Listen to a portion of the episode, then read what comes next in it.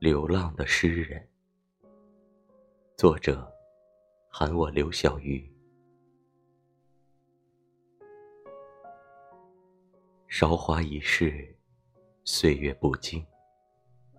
他已不再期待远方，在他生命里，远方已经成了他的血脉，诗歌成为了他的魂魄。都市的喧嚣唤不起他年少时的热血。广阔的草原放不下他祥和的灵魂，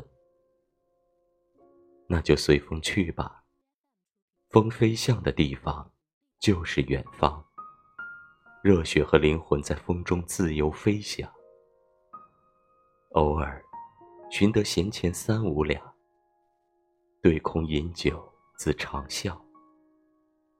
喝醉的夜，离奇的寂寞，有话。只能对天上的月光诉说。月光越是温柔，对他越是残忍。春秋冬夏，斗转星移，无数对月独饮的日子里，喝得麻木、大醉。似乎这样的日子早已平淡无奇，因为他始终生活在自己的梦里。他一直在路上。一直在寻找属于自己的诗和远方，哪里有他的归宿呢？没有人知道。或许，他就是远方和诗的孩子。